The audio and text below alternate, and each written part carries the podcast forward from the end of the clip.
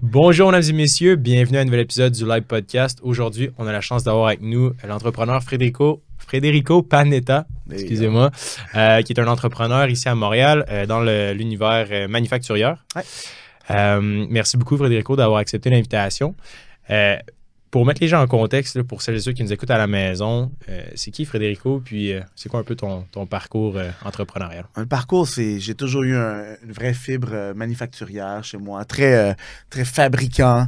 Dès que j'avais comme 14-15 ans, j'avais parti mes petits trucs, mais qu'est-ce qui m'a vraiment passionné? J'ai parti ma première boisson énergétique, j'avais 17 ans, vendue à travers le réseau et tout. Puis, tu sais, apprendre tout ce qui est la fabrication, la recette, l'emballage, la distribution, aller cogner aux détaillants, vendre ça, c'est qu'est-ce qui m'a toujours passionné. So that's. euh, Puis Hmm. là, on fast forward plusieurs années plus tard, là, quand même. Là, puis Mhm. euh, je suis toujours comme. On est à- au seuil du industrialiste, là, avec euh, plusieurs usines.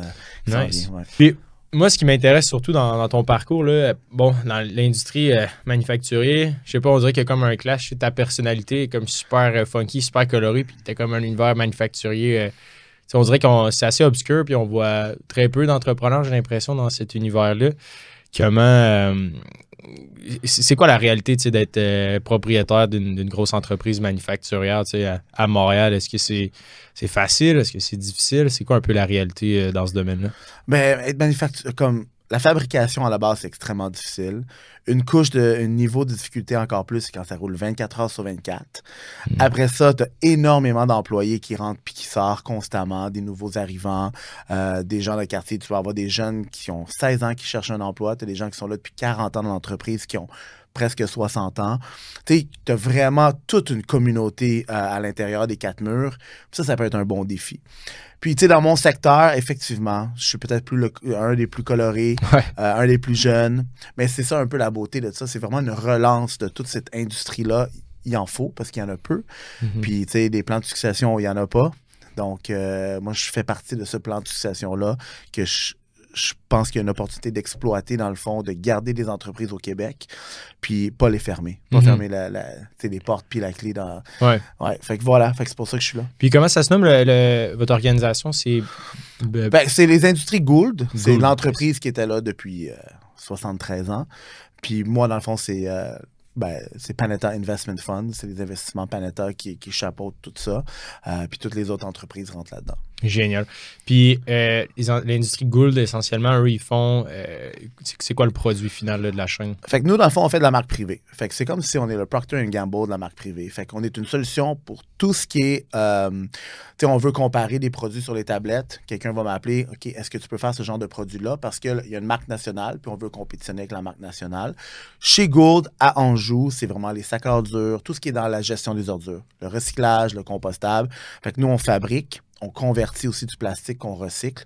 Fait qu'on on est aussi un des plus gros recycleurs euh, de plastique Nice. euh, à Montréal. Fait que, on a comme deux chapeaux. C'est deux gros volets. On recycle, on fait quelque chose de bien pour l'environnement, puis on le reconvertit en produit qu'on vend euh, sur les tablettes. Mhm.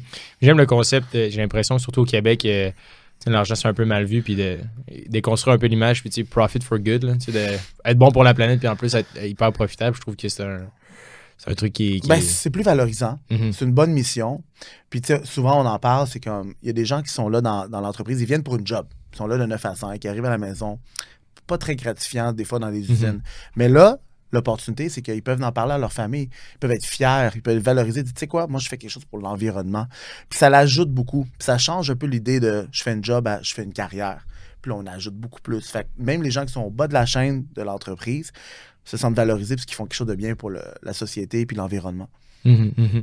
Non, c'est certain. Puis, euh, comment ça s'est passé au niveau de, de tra- transition, tu sais, de. En quelque sorte, un fonds d'investissement, je comprends bien, le Ouais. Panetta Investment Ouais. euh, Avant ça, est-ce que, parce que, clairement, euh, c'est pas une petite opération, j'imagine, acheter une entreprise manufacturière qui est là depuis 70 ans avec des dizaines et des. Je sais pas, il y a combien d'employés euh? Ben, quand moi, j'ai repris, il était rendu 8 employés. C'était une entreprise en faillite, en chute libre depuis des années, qui était une belle opportunité pour moi pour reprendre ça à une bonne valeur, puis aussi ramener de la vie, faire de l'expansion. Puis là, aujourd'hui, une centaine d'employés qui travaillent euh, tous les jours. Wow. Euh, on a fait euh, deux agrandissements, trois agrandissements sur la bâtisse, puis là, on est en plan d'acquisition, puis on, on est beaucoup plus présent dans le marché canadien, je Ouais, disais. c'est fascinant. ouais.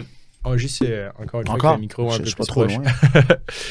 Puis, moi, ce qui m'intéresse beaucoup, c'est tu sais, comment, ultimement, tu as vécu cette, euh, cette transition-là. Tu sais, On, on le sait au Québec, là, il y en a des, des dizaines et des dizaines, des milliers euh, de, de PME qui vont fermer euh, parce que, justement, le, le propriétaire est trop vieux ou l'entreprise est en déclin. Toi, tu l'as vécu. C'est une magnifique histoire là, de passer d'un rachat à 8 employés à maintenant plus de 100 employés. Ouais. C'est quand même exceptionnel. Euh, comment tu as vécu ça, l'acquisition en soi? Est-ce que tu l'as travaillé pendant longtemps ou ça s'est fait relativement rapidement? Ben, disons que ce que je peux te dire que le plus gros défi, c'est les employés qui restaient avaient plus beaucoup de souffle, puis ils étaient très découragés de voir que ça faisait longtemps qu'ils étaient là, puis ça commençait à baisser, puis ils cherchaient un plan de. Ils faisaient, ils faisaient leur CV à la limite. Fait que les employés, je pense que c'est le noyau de n'importe quelle entreprise. Puis dans un contexte de presque faillite, avoir quelqu'un qui revient, soit tu s'accroches à ça puis t'embarques, ou soit t'es comme ouf, ça va être difficile, qu'est-ce qu'on fait? Ben, moi, j'ai été chanceux, j'ai été capable de convertir ces gens-là dans, une, dans un esprit d'équipe, travailler positivement, puis on a ajouté une personne à la fois, puis on a réussi à vraiment concrétiser la, la mission de l'entreprise, dans le fond. Donc, c'était le plus gros enjeu, c'était vraiment avec le, le côté humain des gens qui travaillent. Mhm. Puis de, de 8 à 100, ça s'est fait en combien de temps?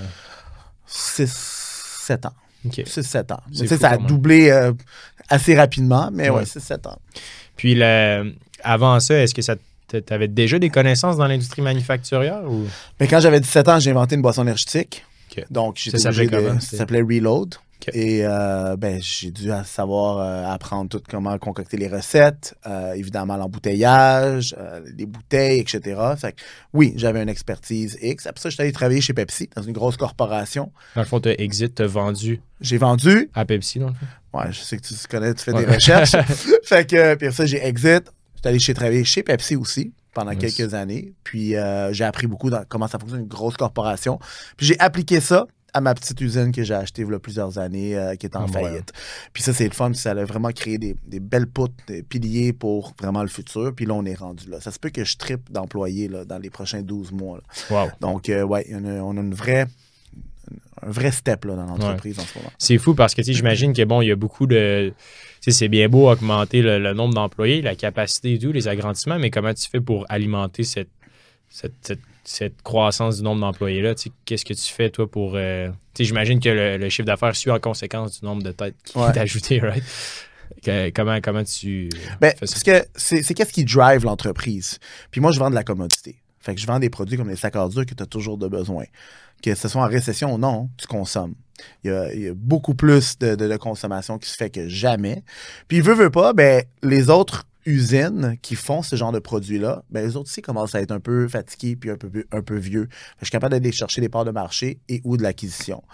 Euh, L'import dans ces genres de produits-là est très peu. Donc, c'est vraiment de la fabrication ici interne. Mais mon angle, c'est de recycler ce qu'on fait ici. Fait que tout ce que je, tout ce qu'on fait au Canada, j'achète les déchets, les ordures, je les recycle moi-même. Puis c'est comme ça qu'on fait de la croissance. C'est vraiment, c'est vraiment intéressant comme modèle d'affaires. J'ai l'impression que c'est surtout vers ça.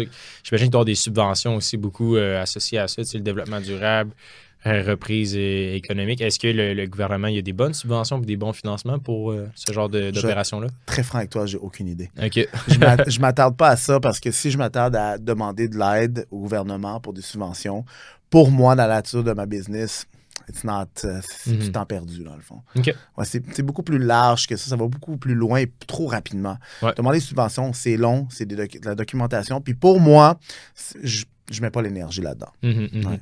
Puis par rapport à ton expérience, clairement, bon, tu es allé chercher un bon bagage chez Pepsi. Est-ce que, tu pour euh, monsieur, madame, tout le monde, c'est possible justement d'acquérir une entreprise manufacturière euh, comme, comme toi, tu l'as fait? Euh, je pense qu'il y a des belles opportunités. Des fois, il faut être créatif. Des fois, on n'a peut-être pas les sous. On a peut-être euh, une entente avec la banque pour une ligne euh, opératrice, une ligne de crédit ou quoi que ce soit. Mais je pense que si on s'assoit bien avec les vendeurs euh, qui sont plus âgés aujourd'hui, qui n'ont pas de plan de succession, c'est sûr qu'on peut faire des ententes avec eux qui sont quand même créatifs, mais qui font en sorte que l'acquisition va aller de l'avant. Et euh, veut, veut pas, je pense qu'on s'arrête souvent à dire, OK, euh, le, le vendeur, il veut un million de dollars, exemple, puis dit, ah, j'ai pas un million, fait que ça marchera pas. Non, non, il faut vraiment trouver des façons à faire une entente, puis un bon deal avec la personne, puis ça se fait. Mhm. Ça se fait. C'est fascinant. Puis maintenant, tu as parlé de. J'imagine que c'est les concepts comme par exemple de balance de prix de vente, avec une phase de transition, puis, puis des éléments comme ça. Ouais. C'est un peu ça que tu. euh, Absolument. Ouais. Puis maintenant, au niveau de la croissance par acquisition, tu sais, bon, il y a celle que tu as achetée, l'entreprise manufacturière, puis maintenant, dans le fond, tu as, d'autres entreprises qui entourent, euh, j'imagine. euh, Ben, tu vois, comme au Québec, on est très peu. On est juste deux ou trois Ah ouais. qui fabriquons la- les mêmes genres de produits si on parle de, de côté euh, gestion des ordures. Mhm. Puis après ça, c'est on tombe dans l'Ontario, puis on va dans l'Ouest. Puis je pense qu'au Canada, on est juste huit. Ah ouais. Fait que, tu sais, c'est un marché que. Parce que ça prend une, une vraie expertise d'être capable de fabriquer, convertir des produits recyclage en plastique, Mhm. puis les, les convertir. Puis très peu à cette expertise-là. Donc, euh, c'est pour ça que l'acquisition, c'est des gros morceaux à la fois. Hmm. Ouais. Vous allez acquérir ultimement les huit autres, les sept autres jours. Ouais, ce serait. euh, c'est un peu ça le plan. Ah, c'est vraiment intéressant. Puis, tu sais, pour les gens qui se lancent, bon, clairement, tu as, une super expérience. Qu'est-ce qui t'a qu'est-ce qui t'a fait franchir un peu la barrière de, tu sais, avant que tu aies ta première entreprise à maintenant que tu as plusieurs entreprises? Sais, ça a été quand le déclic dans ta vie? Ça a été relativement jeune, mais comment ça s'est passé euh, pour toi? Ben, je veux pas, moi, comme si tu connais un petit peu mon histoire, je viens du route de Montréal-Nord. Je suis très fier de ça. Mais tu sais, quand j'étais là, j'étais comme, OK, faut que je trouve une façon, là. Faut, que je- faut que je trouve une façon pour sortir d'ici. Puis j'ai eu un bon flash à un moment donné, quand j'ai vu un, un auto, un Red Viper, qui a passé devant moi. Puis j'étais comme, OK, I want that car. Comment je vais faire pour, pour être capable d'avoir ce, ce genre de bien matériel-là, qui est un peu mon inspiration à la base. Mais tu sais, à la longue, évidemment, ça, Mhm. ça, ça, ça a changé. J'étais très, très jeune. J'étais comme, j'avais 14 ans là, quand c'est arrivé, ça. Là, là. Mais tu sais, les- c'est ça aussi qui est inspirant, c'est que j'ai toujours voulu avancer. Puis aujourd'hui, avec un peu de recul, l'argent, ça vaut rien. C'est vraiment le temps, le temps qu'on accorde, le- la différence et l'impact qu'on a avec certains employés pour moi puis des amis. C'est vraiment là où que je, retrouve vraiment le, bonheur de faire ce que je fais. Mhm. Puis, est-ce que, tu sais, par rapport à ta première vente, le, le- le- ton entreprise actuelle, est-ce que maintenant tu as investi dans plusieurs projets ou tu es toujours l'opérateur puis l'acquéreur numéro un de tous les, les business que tu as? Ben, je peux pas dire que je suis l'opérateur, parce que Ouais. là, je serais trop, c'est, trop intense. là. Mais effectivement, bonne équipe. Euh, tu sais, CEO, CFO, CLO, ça rentre au poste, tu sais, comme un après l'autre. les- les- Il y a des. On a des jobs qui se créent, là, je veux pas, pour, euh, Mhm. pour tenir tout ça ensemble. Euh, puis moi, je suis très fier de ça parce que j'ai une équipe que je suis encore le plus jeune, à la limite, qui est à, à la table de conférence. Puis je suis très, je suis très content de ça. Puis je pense que l'expérience que les gens apportent ont une valeur énorme. Puis un peu ma folie à travers ça fait en sorte qu'eux, ils sont excités de faire des nouveaux projets qu'ils ne penseraient jamais faire. Mhm, mhm. Ouais. Non, c'est. euh, J'ai l'impression qu'au Québec, c'est le fun de pouvoir. euh, je sais pas, on connaît tous les, les dragons classiques qu'on voit maintenant à Radio-Canada. Mais ce que j'aime un peu de ce que tu fais, c'est que c'est un, un peu hors norme ou comme plus axé, j'ai l'impression, pour les jeunes. Puis je trouve ça le fun de voir que justement, ça s'adresse pas juste aux personnes avec les têtes blanches, là, la, la reprise de PME. Puis, euh, Ah ouais, tout à fait. C'est, en fait, c'est 100% ce que tu viens de dire. là. Je rejoins, euh, je suis content que tu as cette perspective-là de moi parce que c'est juste ça. Moi, je veux parler aux gens qui sont mhm. euh, jeunes d'esprit aussi, euh, dynamiques, puis qui ils vont pas suivre la boîte. Là. Mhm. Ils vont être à l'extérieur de la boîte. Ouais. Tout à fait. Puis pour les gens, mettons, qui, qui sont dans le hood ou qui sont dans une, une période plus difficile de leur vie, tu sais, comment. Y a-tu des, des, des tips? Tu sais, clairement, toi, tu l'as tu l'as passé, là, de probablement zéro à. Maintenant, probablement. Real quick. Ouais, c'est ça. Real quick. comment, comment tu le. Tu sais, qu'est-ce que- qu'est-ce qu'on peut faire pour euh, aider les gens à, à y arriver aussi? C'est quoi tes. C'est surtout de dé- déterminer des objectifs. C'est c'est niaiseux, mais le plan numéro un, c'est de dire, OK, ben, j'ai 10 dans mon compte de banque, ben, comment je vais faire pour en avoir 20? Qu'est-ce qu'il me faut pour aller doubler cet argent-là? Puis, puis pas avoir peur de cogner aux portes, puis d'envoyer des courriels ou des messages, des DM, puis de dire, OK, j'aimerais ça suivre ton chemin, comment je fais? Chercher de l'aide. Moi, je me rappelle quand j'ai commencé en boisson énergétique, il n'y en avait pas, là. Il y avait zéro aide. Puis la courbe d'apprentissage est tough, est très tough. Mais je pense qu'il y a des outils, même que ce que tu fais toi, c'est des outils qui sont très, très bons pour les jeunes de dire, tu sais quoi, je suis capable de m'accrocher à ça, puis avoir un chemin un peu plus éclairci que, que tu sais, comme, que être complètement aveugle de pas savoir ce qu'on fait, puis comment le faire. Fait que je pense que c'est plus ça. C'est juste de prendre le temps de bien chercher, puis pas avoir peur de. Pas avoir peur d'aller même à la banque. Puis dire, hey, comment je fais là, pour faire mon projet? Là? Ou si j'ai pas de projet, comment je fais pour économiser de l'argent? Non, be scared. Mhm. c'est, là pour ça. là. La porte, c'est écrit ouvert. Go in. Ouais. Go in. à 100%. Puis, j'ai l'impression qu'on a tellement. Je sais pas, de la façon qu'on consomme l'information, c'est super passif. J'ai été coupable de ça longtemps dans ma vie. On se fait juste bombarder d'informations, puis on pense qu'on avance. là. Ouais. Puis t'es juste comme, ah, ok, ça avance bien, mais en réalité, tu t'arrives, t'es comme, oh shit, ça fait un an, puis je suis encore là. Exact, exact. C'est quand même euh, impressionnant. Fait quoi, aller cogner, ça, c'est. C'est juste, just go in. Là. Ouais. Faut pas avoir peur, là, parce Mhm. que même ça, ça a tout un impact pour la personne qui te reçoit, que tu as l'air peut-être jeune, en même, souvent même en bas de 18 ans, il y a des gens qui, s'ils vont faire les meetings avec le banquier, là, ils vont avoir du respect, puis peut-être trois ans plus tard, euh, ils vont avoir le prêt qu'ils ont besoin, parce qu'il Ouais. va avoir bien guidé la voie, puis tu sais, comme, it's key to success, là. Mhm. Mais moi, ce qui m'intrigue, c'est, euh, puis je sais que ça fait un bout de temps déjà, mais tu sais, comment tu as scalé ton. Parce que c'est quand même pas négligeable, un exit avec une, une multinationale. là, Ouais. C'est pas. On voit pas ça tous les jours. Comment, comment ça s'est passé de je connais absolument rien à cette industrie-là je fais un exit à une des plus grosses entreprises? euh? Mais tu sais, les boissons énergétiques à l'époque, c'était très, très novelty, là, comme il n'y en avait pas de boissons énergétiques. Hmm. Euh, Monster was. Genre. Ouais, même, même avant Monster, veut, veut pas, il y avait Sobeys, qui était un produit californien, qui avait une gamme de, je pense que c'était 22 ou 23 produits. C'est avec là, un petit lézard. Je sais pas quel Ah âge, oui, oui, mais ouais, que- ouais. tu sais, puis c'était trois gars de Californie. Puis on, je me rappelle que hum, Pepsi avait vendu, je pense, euh, Silver John's, une chaîne alimentaire comme fast-food aux États-Unis, pour acheter cette boisson-là, comme 200 millions de dollars à l'époque, juste pour les enlever des tablettes. Fait qu'il y a énormément de deals qui se sont faits à petit niveau, à grand niveau, peu importe les entreprises, pour juste sortir les gens des tablettes, puisqu'il y avait beaucoup de nouveautés, beaucoup de créativité dans le domaine alimentaire ou boisson. Fait que, tu sais, pour nous, c'est une opportunité de juste prendre comme qu'est-ce qu'on nous offrait. Ciao, bye. Puis moi, j'étais déjà parti sur d'autres projets aussi. Fait que, tu sais, la, la nuance, elle est là. C'est qu'à un moment donné, le marché est très, très, très chaud. Fait que t'en profites. Puis c'est comme ça, dans le fond, que, j'étais capable de sortir euh, de ce projet-là. Et C'est génial. Puis en 2023-2024, euh, clairement, je pense qu'il était à l'affût des, des tendances. Est-ce qu'il y en a des secteurs comme ça qui sont super chauds, où, les gros joueurs essaient d'enlever les, les joueurs des tablettes? Peut-être pas nécessairement dans le domaine de la, de la Ouais. boisson, mais juste at large, toi, qu'est-ce que tu vois en ce moment? Quels secteurs sont, sont hot en ce moment? Ben, c'est drôle parce que je parle aux institutions euh, comme CDPQ, FTQ euh, dans les dernières semaines pour avoir le pouls sur, sur où sont leurs investissements, comme leur feu vert puis leur pied sur le gaz, il est où? Euh, puis c'est dans le domaine manufacturier. Hmm. Pourquoi? Ben, parce qu'il y en a beaucoup qui sont, qui sont à veille de fermer. Et aussi, ils veulent garder l'intelligence et la technologie au Québec, si on veut, si on parle du, du marché euh, québécois. Et euh, fait que l'accent est beaucoup là-dessus. Mhm. Et euh, moi, je propose à tout le monde d'aller là-dedans, même si on, on fabrique n'importe quel, quel item. Ouais. Manufacture is king. Ça a toujours été king parce que c'est toi qui commence le produit. C'est toi le début de la chaîne. Mais Est-ce que tu, tu penses que la démondialisation va avoir un impact pour les entreprises manufacturières québécoises et canadiennes? C'est le fait qu'admettons, les, les conflits en ce moment font en sorte que tu veux pas les chaînes d'approvisionnement vont se raccourcir. là, on l'a vu. Là, mettons, avec- en Ukraine, là, le- les quantités de grains vont être affectées. Les productions latines vont être pas mal plus élevées, puis américaines également. Est-ce que dans le domaine manufacturier au Québec, est-ce qu'on va avoir un lift économique euh, normal, ben, euh, comme positif vu la, la situation globale?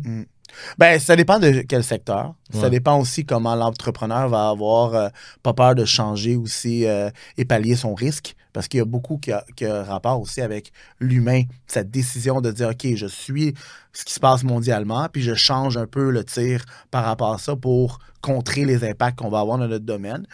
Mais tu sais, en même temps, veux, veux pas, n'importe quelle situation ouvre des opportunités. Puis il faut juste savoir comment naviguer à travers ça. Comme quand tu rentres dans la jungle. Tu veux savoir comment sortir de la jungle, ben, il va falloir que tu cours, tu sautes, euh, tu te penches. Puis c'est un peu ça l'idée. Fait que t'es un peu euh, t'es un peu mis dans une situation que si tu as les reins solides au niveau de ton tempérament, ton anxiété, ton stress, pour changer ton opération, pour pallier à des, situations mondiales, ben, je pense que tu vas réussir. Hmm. Puis au niveau manufacturier, tu est-ce que c'est. Tu l'as, dit, bon, n'importe où en, manufacture, mais par exemple, est-ce qu'il y a des industries comme par exemple le bois ou la métallurgie? Parce que je veux dire, je- j'en connais encore très peu là, au domaine manufacturier. Tu sais. Et j'imagine que certains axes, c'est découpé en, plusieurs cadrans, mais est-ce que c'est, c'est la métallurgie, c'est la transformation? C'est... Y en a-tu où c'est vraiment juste manufacturier at large que tu vois des opportunités partout en ce moment? Moi, je manufacturier at large les opportunités. Mais tu sais, c'est comme si tu te rappelles, il y a une couple d'années, le bois avait monté Ouais, incroyablement. Puis là, qu'est-ce qui arrive? Ben là, en ce moment, il y a un surplus d'inventaire pour certains items, moins d'inventaire pour d'autres. Ça crée d'autres opportunités pour de l'import. Hmm. Fait que tu sais, c'est comme les, les gens cherchent constamment des solutions moins chères, plus économiques, peu importe la gamme de produits, même si c'est des gammes plus, plus chères. Donc, ça fait en sorte que les gens recherchent plus, dig plus, rouvrent plus de, de channels, d'opportunités d'import. Tu sais, veux, veux pas, l'Amérique latine, ben, on peut y aller en auto. Tu sais, je veux dire, ton camion peut partir du Mexique puis te rendre à Montréal. Mhm. Mais tout ce qui est l'import en bateau, container, c'est plus compliqué. Euh, c'est vraiment plus compliqué, même avec les licences, même avec le fait que, pardon, ton container peut rester pris au port pendant des, des semaines et des semaines, tu as zéro contrôle. Donc, tu sais, le risque est là aussi. Mhm. Fait que c'est pour ça que je trouve ça très bien, moi, de- de- d'aller plus vers l'Amérique latine. Moi, j'étais allé dans une conférence l'année passée, au mois de juin, justement, sur le boom manufacturier qu'il y a eu euh, au Mexique. Mhm. Et c'est c'est assez impressionnant de voir jusqu'à quel point ils se sont revirés tellement rapidement suite à tout ce qui s'est passé mondialement au niveau de le côté évidemment manufacturier. Même si c'est juste faire des toasters. là. It's Ouais, ouais. amazing. là, Non, c'est fou parce que on était tellement dépendant de la Chine, puis sais, le, le- ben, veut pas l'Ukraine aussi, là, ça a eu des impacts immenses. Ouais. C'est le plus grand producteur de plusieurs matières premières. Fait que c'est fou de voir à quel point il y a des opportunités là, en domaine de, de la production en Amérique du Nord. là. Moi, je trouve ça excitant. là. Ouais, ouais. en effet. Puis, euh, ultimement, tu sais, votre vision de, de la chose, c'est pour euh, le futur là, de, euh, de toi, de ton, de ton fonds d'investissement, puis des entreprises. euh, où est-ce que tu dois, dans, dans comme 10 ans à- en ce moment? Ben, moi, je suis toujours à, à la phase que je cherche à élargir le catalogue de produits en commodité pour la marque privée constamment. Je pense qu'on a beaucoup de place ici à, à rentrer, à pénétrer, que ce soit le marché canadien ou américain.